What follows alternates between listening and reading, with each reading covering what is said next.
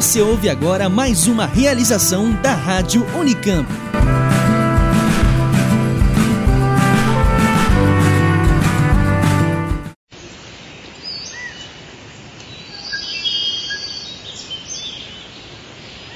O som dos pássaros na natureza pode ser bastante relaxante, né?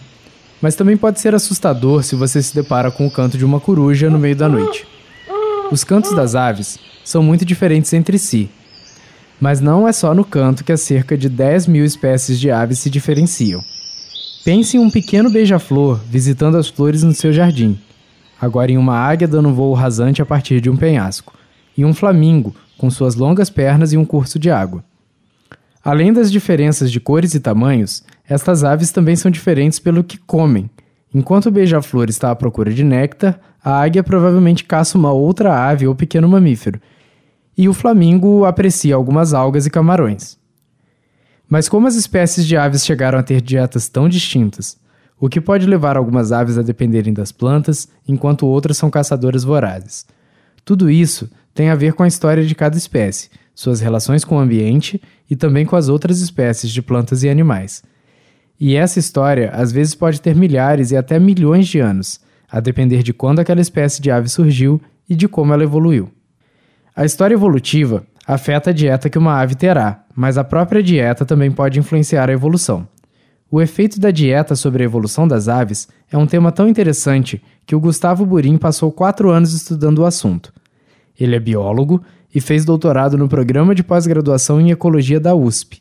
Hoje, o Gustavo conta pra gente a quais conclusões ele chegou. Eu sou o Bruno Moraes e esse é o Oxilab No Bico da Ave Como a dieta afeta a evolução. Você está ouvindo Oxigênio.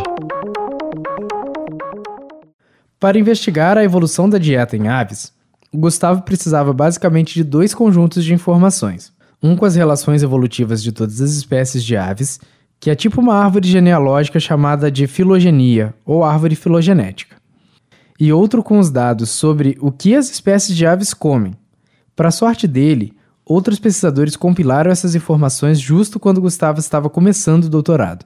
Em macroevolução no geral, os estudos que a gente faz necessitam de dados bastante, uma quantidade de dados bastante grande. E um grupo que tem essa quantidade de dados muito grande, sejam dados filogenéticos, sejam dados de ecologia, dieta, mais especificamente no meu caso, é o grupo das aves. Né? Então, logo que eu comecei meu doutorado, tinha acabado de ser publicada uma mega filogenia contendo todas as quase 10 mil espécies de aves, que apesar de ter os problemas inerentes a qualquer hipótese filogenética, era a filogenia mais completa e ainda é a filogenia ao nível de espécie mais completa que a gente tem até hoje. Além disso, é, durante as conversas com o meu orientador, né, o professor Tiago Quintaula, da Ecologia da USP, é, ele era bastante amigo do professor Paulo Guimarães, o miúdo, e durante essas conversas sobre o projeto do doutorado, acabou que a gente começou a conversar com o Paulo, e ele falou que ele conhecia um grupo é, liderado pelo professor Daniel Kisling, que na época estava em Amsterdã, que tinha montado um banco de dados com a dieta de todas as 10 mil espécies de aves. E que falou que era um pesquisador super acessível, super disposto a parcerias. E com isso a gente resolveu conversar com esse pesquisador e propor uma colaboração. É, desse modo a gente teria acesso à base de dados gigantesca que eles tinham acabado de de compilar, além de estabelecer uma parceria internacional logo no começo do doutorado, que é bastante interessante para mim. Com os dados de filogenia de dieta nas mãos, o Gustavo começou a pensar na melhor forma de analisá-los. Primeiro, ele classificou as espécies de ave em nove grupos, a depender de qual era o principal item alimentar de cada uma. Depois, ele utilizou modelos matemáticos que usam os dados das aves viventes, como filogenia e dieta, para estimar a taxa de desaparecimento e surgimento de novas espécies, o que a gente chama de extinção, quando elas desaparecem, e especiação, quando surge uma espécie nova. O Gustavo também investigou o quanto os grupos passavam de uma categoria de dieta para outra, no processo que ele chama de transição entre os estados da dieta. Mas você deve estar se perguntando como os modelos podem estimar taxas de especiação e extinção se a gente não consegue saber o que aconteceu no passado distante. As filogenias construídas com dados moleculares, como a que o Gustavo usou, utilizam informações do genoma e por isso são feitas com material de aves viventes.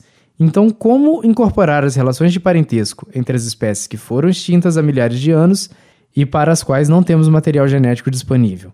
Para isso, caro ouvinte, os modelos se baseiam em probabilidade, que é a análise das chances de um resultado acontecer. Esses modelos eles usam uma matemática relativamente complicada. Eles são modelos estocásticos, né, modelos probabilísticos, ou seja, eles são baseados em distribuições é, de probabilidade conhecidas. É, conforme a gente vai caminhando em direção ao passado, a gente tem cada vez menos certeza do que de fato aconteceu. Né? Porque a gente tem a informação de hoje e tudo que a gente infere para o passado, a partir dos dados de hoje, é uma suposição. Então, além disso, a gente nas filogenias moleculares, por elas serem construídas unicamente com dados das espécies viventes, a gente não tem informação direta sobre a extinção. É, a única coisa que a gente tem é, são informações sobre o momento de divergência entre as espécies. Então, a gente precisa levar em consideração toda a incerteza, todas as possibilidades do que pode ter acontecido ao longo da história evolutiva do grupo para conseguir estimar qual que é o, o, cenário mais plausível que possa ter gerado o que a gente vê hoje em dia. Por isso que o uso de modelos estocásticos é essencial, é primordial na nossa área, dado que a gente tem uma série de incertezas no processo, então a própria filogenia é, já incorpora uma incerteza, porque toda filogenia é uma hipótese, é, e aliado a isso, as escalas com as quais a gente trabalha são, de maneira geral, muito amplas, tanto espacialmente quanto temporalmente. Então, por isso que a gente acaba usando esses modelos é, probabilísticos, estocásticos, que levem em consideração todas essas incertezas que a gente tem, para que a gente possa tentar entender o que, que aconteceu na história evolutiva do grupo.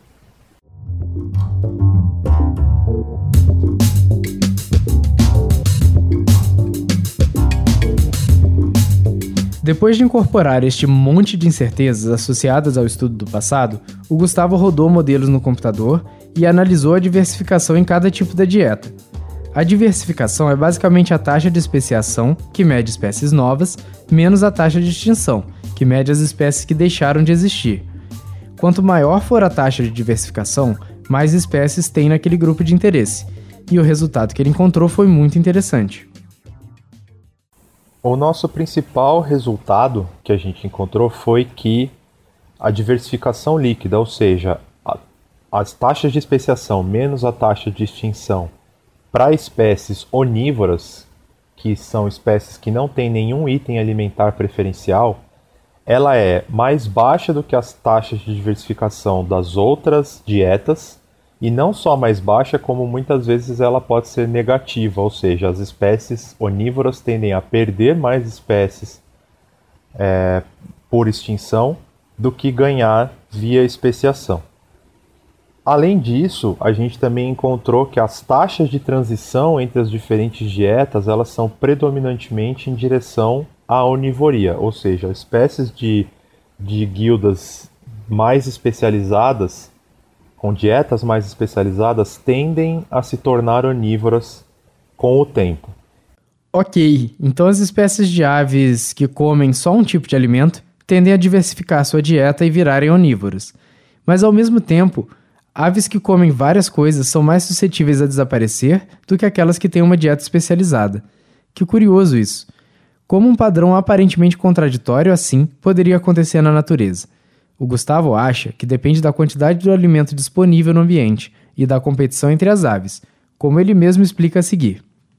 E para explicar esses resultados, a gente propõe uns cenários propõe cenários que dependem da disponibilidade espacial e temporal de recursos alimentares. Então, num cenário onde os recursos são previsíveis e ou abundantes, Espécies que pertencem a guildas de dieta mais especializadas, elas seriam beneficiadas em relação aos generalistas, porque elas provavelmente possuem é, ecologias ou estruturas que permitem com que elas adquiram esse recurso de maneira mais eficiente do que as espécies que têm uma dieta mais generalizada, que conseguem comer diferentes coisas, mas que não comem nenhuma coisa particularmente bem.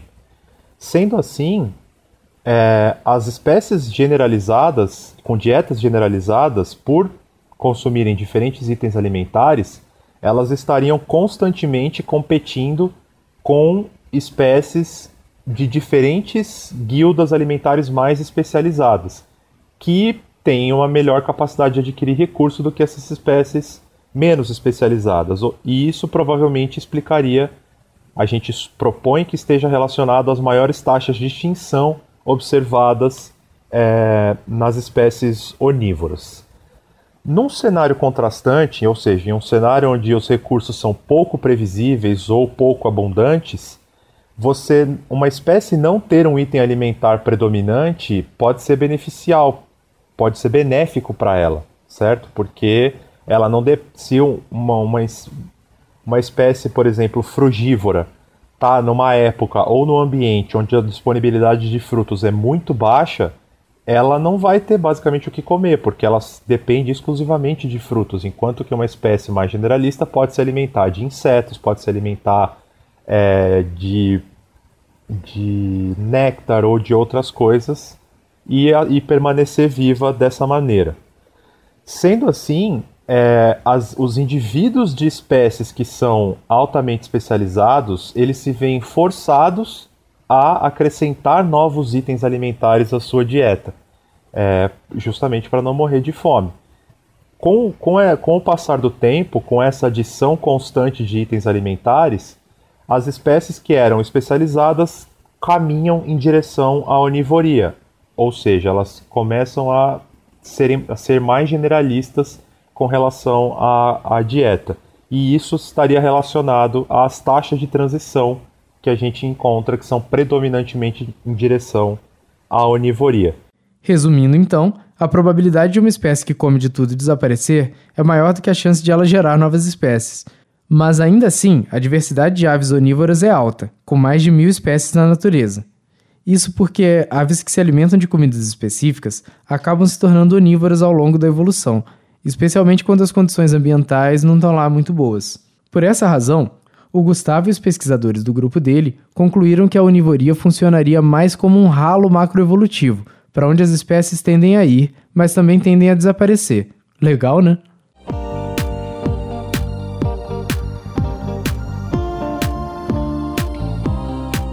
Bem, vocês se lembram das incertezas sobre as quais ele falou no começo do episódio?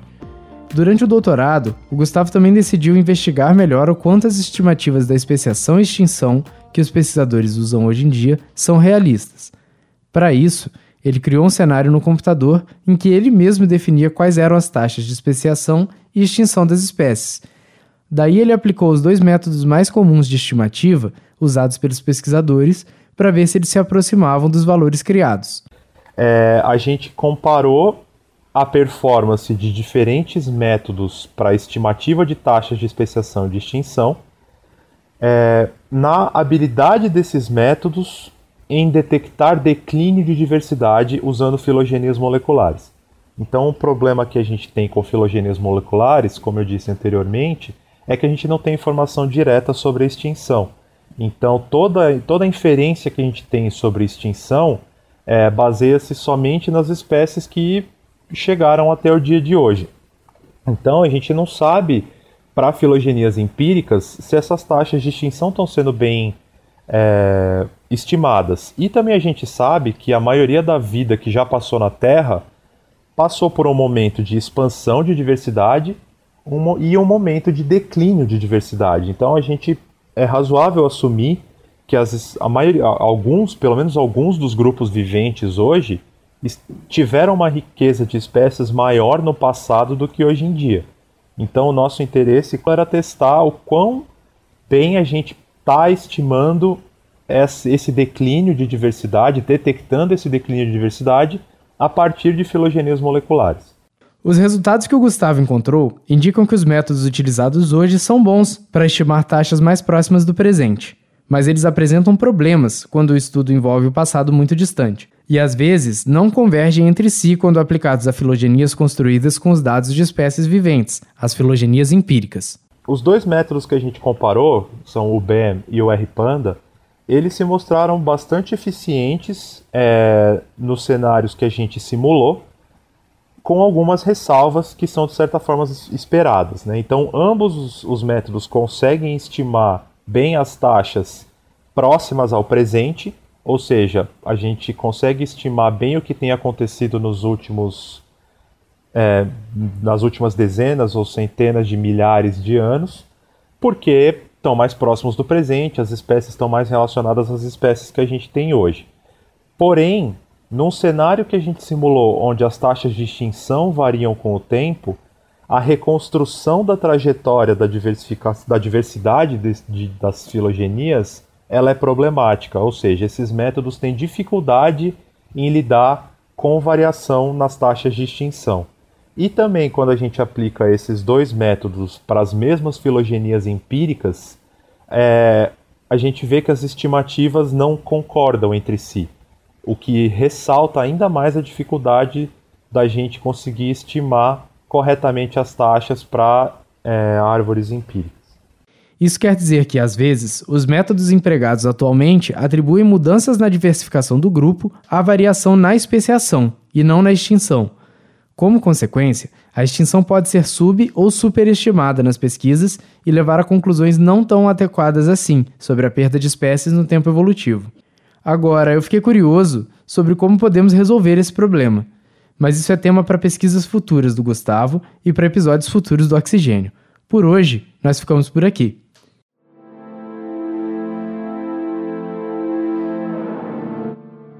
Se você quiser saber mais sobre ecologia, evolução e modelos, não deixe de ouvir os episódios 61, Dormindo na Rede, e o 73, Vida de Laboratório. Neles, a gente discute um pouco sobre como as interações entre espécies se assemelham a redes, os impactos evolutivos disso e como é o trabalho com modelagem e simulação. Fique por dentro desses e de outros episódios seguindo a gente no Facebook, facebook.com oxigênio notícias, tudo junto e sem acento. E no Twitter, arroba oxigênio news, também sem acento. Você pode também acessar o site do Gustavo, www.geburim.com, e conhecer melhor a linha de pesquisa dele. Então é isso. Lembre-se da gente na próxima vez em que vir uma ave se alimentando e até o próximo episódio.